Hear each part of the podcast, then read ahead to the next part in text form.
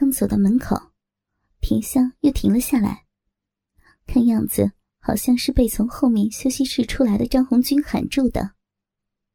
离得太远，两个人又说得很小声，听不清他们在说什么。只见两人简单的说了几句，田香就像后面有狼撵一样，匆匆跑掉了。唉，又什么也没看着。从那次以后，就再也没看过精彩的。什么时候能再看到一次呢？石磊失望的叹道。由于没有看到想看的，石磊整个人都有点打蔫了。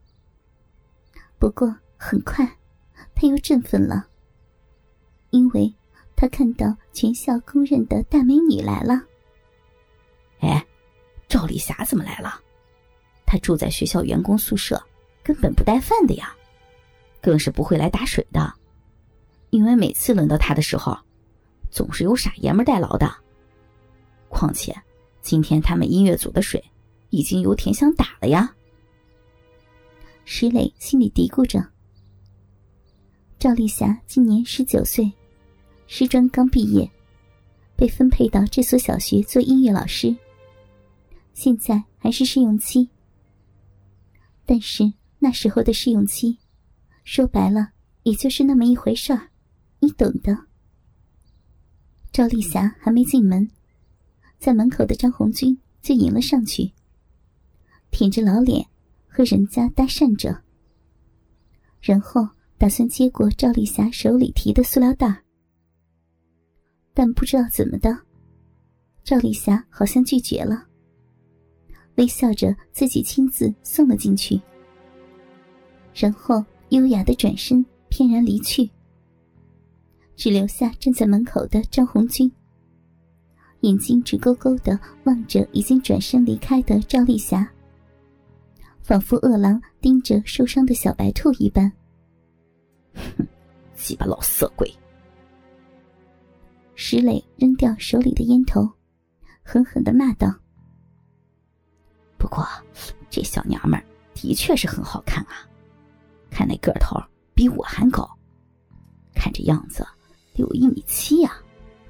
那小腿那小腰，那小胸脯，还有那小瓜子脸，小酒窝配上黑黑的大眼睛和大波浪披肩发，一笑真是迷死人了。这要是弄在床上推一把，真他妈是爽死了！石磊心里感慨着，望着已经消失的倩影，躺倒在了墙头上。他已经不想再看其他的女人了，因为只要是男人，看过了赵丽霞以后，就不想再看到别的女人了。是的，只要是男人。石磊闭着眼睛，想着甜香，想着赵丽霞。唉。田香更媚一些，毕竟是结过婚的老女人，懂得卖风骚，看上去很性感嘛。不过，赵丽霞也很性感啊，身段可不是只有一米五六的田香能比的。哎，那天帮校长搬办公室时偷看的档案，怎么只标身高不标三围呢？田香的奶子到底多大呀？看样子应该比赵丽霞的大。不对，应该是赵丽霞的大才对，毕竟人家个高长得大，奶子自然也更大呀。对，还是赵丽霞的大，只是因为个头高，看上去就显得小了。要是真把他俩的咪咪放在一起比，一定还是赵丽霞的大。石磊胡思乱想着，渐渐陷入了想入非非中，忍不住想要打起手炮来。死小子，给我滚下来！关起锅，天没了！石磊被张红军的吼声吓得差点没从墙上掉下来，一声不吭的板着脸跳下墙头，将一个个挂着各个科室的名牌、装满了饭盒的铁笼推进了气锅。中午十一点半，午休了。那个年代可不像现在。到处都有酒店，餐馆、小吃店。于是，家近的老师和学生就回家吃午饭，家远的就去锅炉房取来自己带的饭盒。几个要好的凑在一起共享午餐。甜香是从来都不带饭的。虽然他家不近，但是他宁愿骑车回家吃，也不带饭。赵丽霞的家不在本地，她住在学校的职工宿舍，因此她是必须带饭的，只是不用她亲自去送罢了，因为有太多的男人自愿为她效劳。从赵丽霞在中学长成大姑娘以后，身边就从不乏这样心甘情愿的自愿者。即使遭到赵丽霞厌恶的白眼，也心甘情愿。乐此不疲，不为别的，就冲着她这份漂亮，就为看到她那动人心魄的微笑。但是今天，赵丽霞却不希望有人献殷勤，因为今天的菜是她未婚夫特意做给她，一大早又亲自送过来的。她不希望有人碰这菜一指头，哪怕是外面的饭盒。因此，他早上才亲自送到了锅炉房。此时，赵丽霞坐在办公桌旁，望着饭盒，直生闷气。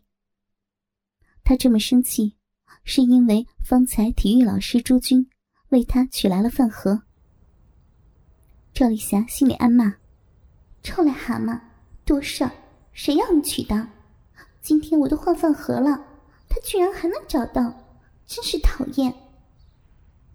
可是他哪里知道，他们科室除了他就是甜香。甜香从不带饭，那唯一的那个，自然就是他的了。他更是不知道，朱军费了多大的劲儿，才第一个冲进锅炉房，取得了为他取饭盒的荣耀。没办法，越是漂亮的女人。就越是这样的不通情理的任性。只因她太过漂亮，所有的男人，甚至是同性的女人，都习惯性的让她三分。赵丽霞从小就这样被众人骄纵着、宠爱着，而这些娇宠，也养出了她骄纵的脾气。其实，赵丽霞是个农村姑娘。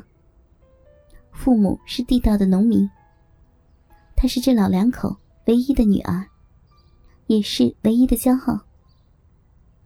天生丽质的赵丽霞，从小就被赵铁成夫妇当小公主一样的养着。只要赵丽霞开心，这老两口甚至连自己的命都可以不要。赵丽霞可以说，从小就没有受过苦。比很多城里的孩子过得还要优越。从小喜爱唱歌跳舞的他，在赵铁成夫妇竭尽全力的培养下，终于考上了师专的艺术系。其实，赵丽霞是不想去师专的，她想往上考，去读高中，去上艺术大学，去做歌唱家，去做明星。但那是需要钱的，赵铁成老两口实在是供不起了，而师专却是学费最低的，还有国家补助，毕业了也可以得个教师的铁饭碗。因此，赵丽霞才无奈的报考了师专。但即使上了师专，在他们村也算是大事儿了。他俨然成了全村的骄傲。